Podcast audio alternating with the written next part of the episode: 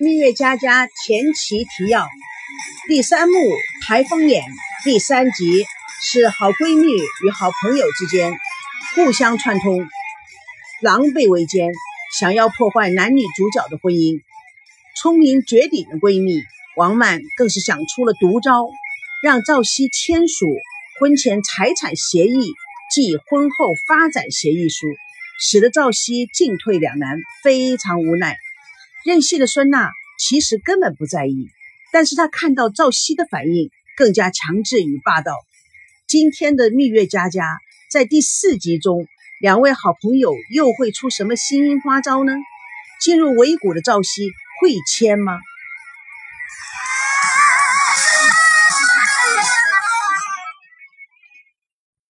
今天蜜月佳佳第四期，我们进入。不平等条约。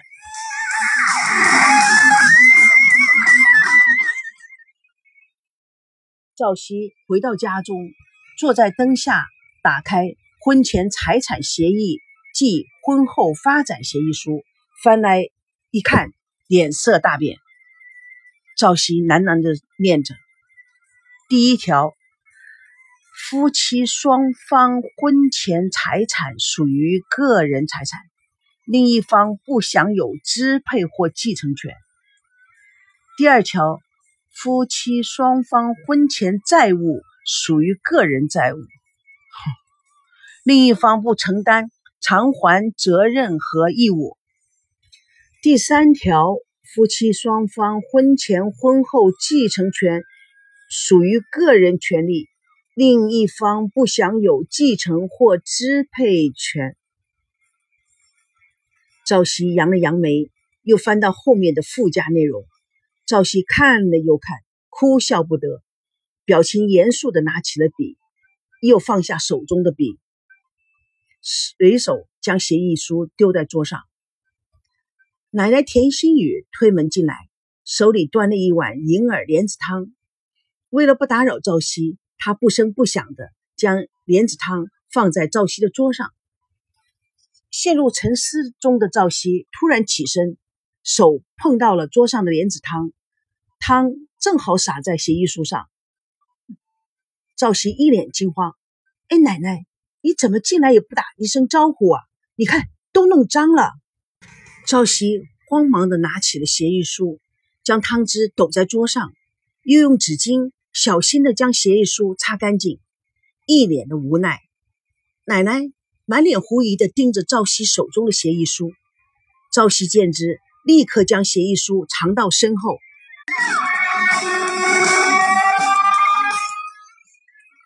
第二季，哥们儿一唱一和的陷阱。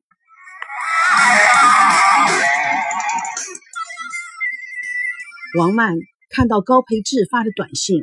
知道今夜又有戏唱，故意先到苏格拉底酒吧，躲在一个阴暗的角落里，看着心不在焉的赵熙与高培志坐在酒吧台喝酒。高培志正好面对着阴暗中的王曼，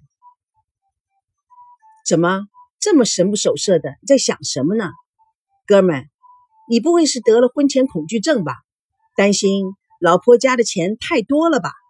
赵熙自顾自的喝酒。就是有钱才不好办，怎么了？只听说没钱不好办，倒没听过有钱不好办的。唉，孙娜提出要签婚前财产协议书，即婚后发展协议书。你说，唉，高培志闻言兴奋地说：“什么？给我看看，有什么好看？马关条约。”高培志看到赵熙口袋中的协议书，一把抢到手中，边看边念着：“哒哒哒哒哒，哦，哈哈，难怪，怪不得你这么晚了叫我出来，就是让我欣赏这个呀！哇塞，太牛了！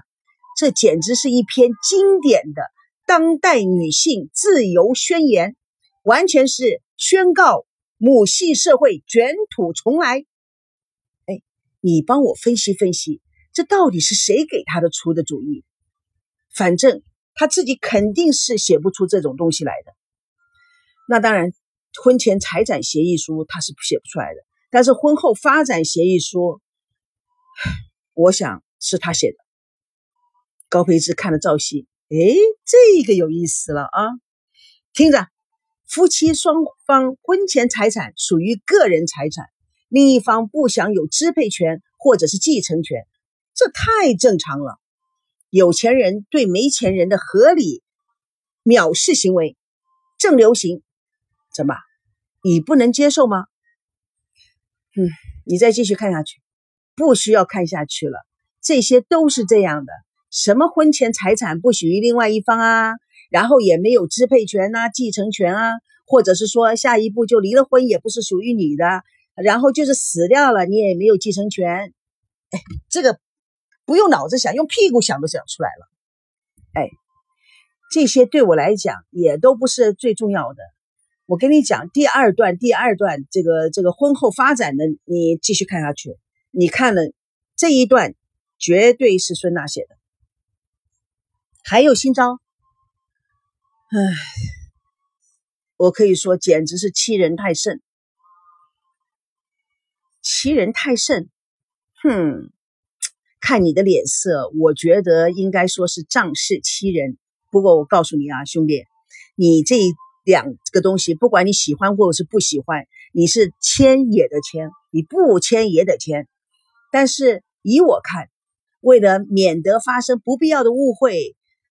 或者是拖延的感觉，我觉得你还是趁早签了为好。赵熙没有想到高培志会说出这种话，哎，你这叫什么话？我不是叫你继续看下去吗？你看了再说。高平是犯了附件一，生双胞胎 A A 制，绝，太有才了，一个跟妈妈姓，一个跟爸爸姓。我绝对没意见，赵熙，我告诉你啊，如果孙娜跟我结了婚，肯定百分之百是双胞胎。跟我姓的那个孩子潜伏在他妈妈的身边，一点一滴的将他妈妈的钱全掏到我的腰包里。哎呀，高培志，你怎么就没有一点正经的？高培志突然高声大叫：“哇塞，孙娜简直是太优秀了！”听到高培志狂呼的兴奋状，周边的人也感染到了，不知道发生了什么，陆续凑过来。高培志大声的念着起哄：“不记得老婆生日，罚跪搓衣板。哼，这年头家里还有搓衣板的吗？OK，不记得老公生日跪地毯。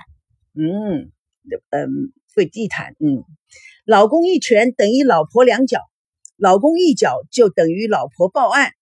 ”老公不洗脚，老婆就不刷牙；老公若发呆，老婆就发傻。周围的人哄堂大笑，太酷了！这种老婆太酷了，我要定了。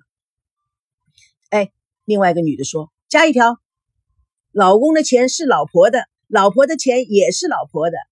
总而言之，钱就是由老婆来管。”男的说：“今天的女人简直是太厉害了。”听着听着，老公一拳就等于老婆报案，太牛了！这就叫做反家庭暴力主义。我们受到不平等待遇的女人就应该团结起来。我建议他成立反家庭暴力协会，我第一个报名。众人正闹得沸沸扬扬。王曼站起来，穿过人群，假装的碰到他们。哎，高培志、赵鑫，你们也在呀？高培志会议打回原形，人群渐散。哎，你怎么也来了酒吧了？高培志故意四处望望。你跟谁来的？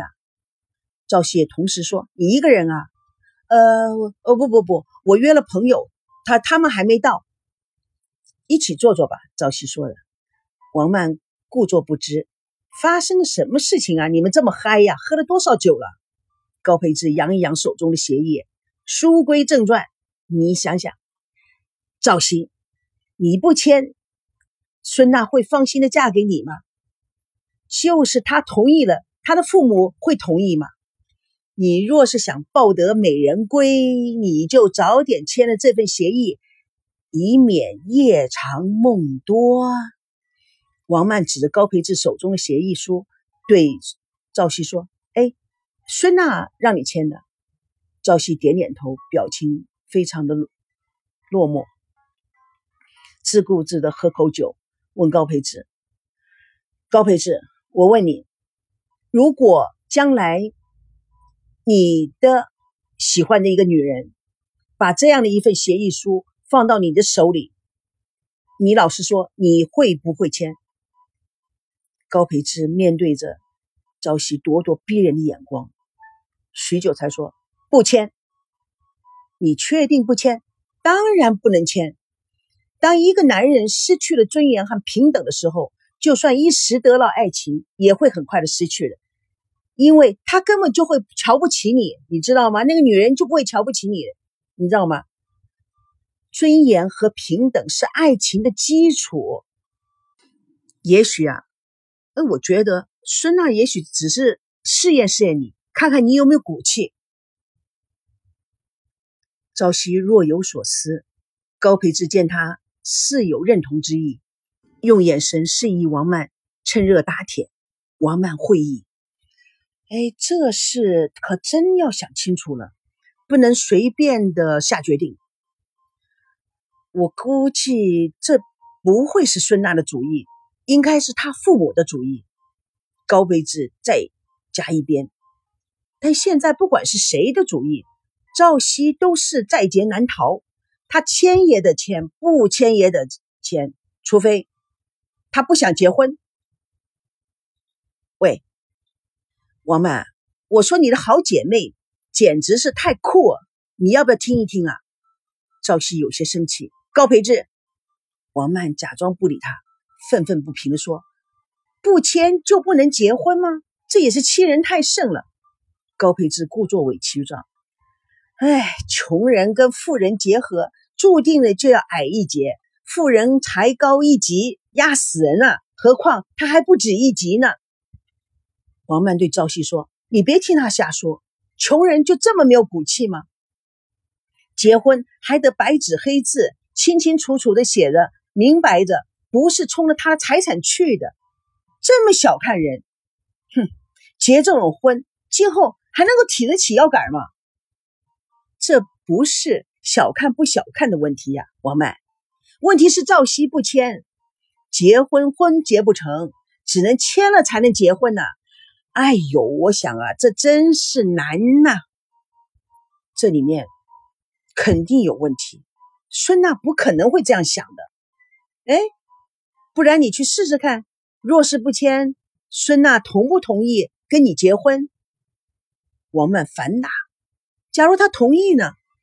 如果他同意，就说明他真的爱赵熙；如果他不同意，这就很难讲了。赵熙比我们更清楚他自己的处境。好啦好啦，你们别说了。他拿起了酒杯，一扬而尽。唉，有爱就是罪过。王曼与高培志眼睛对视一会儿，心照不宣。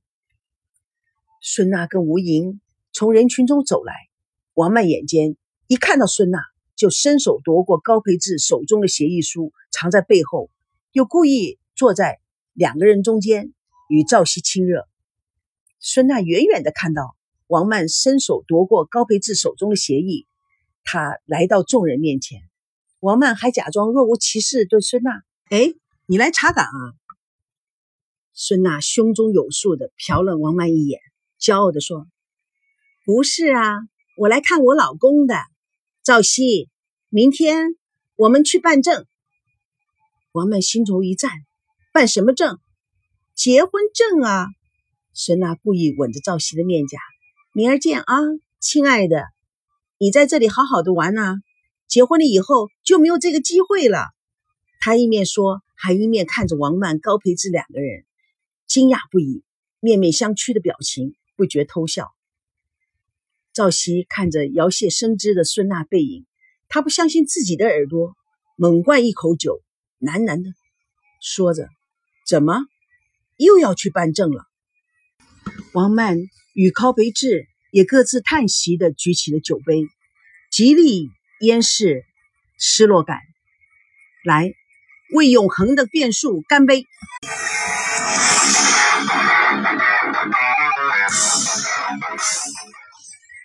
蜜月佳佳与你共享爱情问题。本故事纯属虚构，如有雷同，全是巧合。